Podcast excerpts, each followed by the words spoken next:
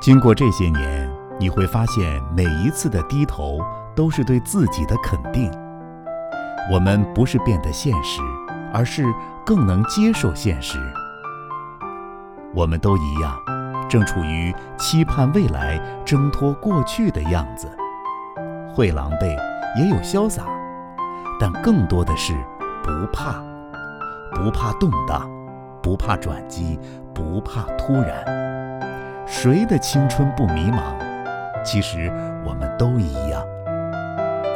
你觉得孤独就对了，那是让你认识自己的机会；你觉得不被理解就对了，那是让你认清朋友的机会；你觉得黑暗就对了，那是让你发现光芒的机会；你觉得无助就对了。那样，你才能知道谁是你的贵人。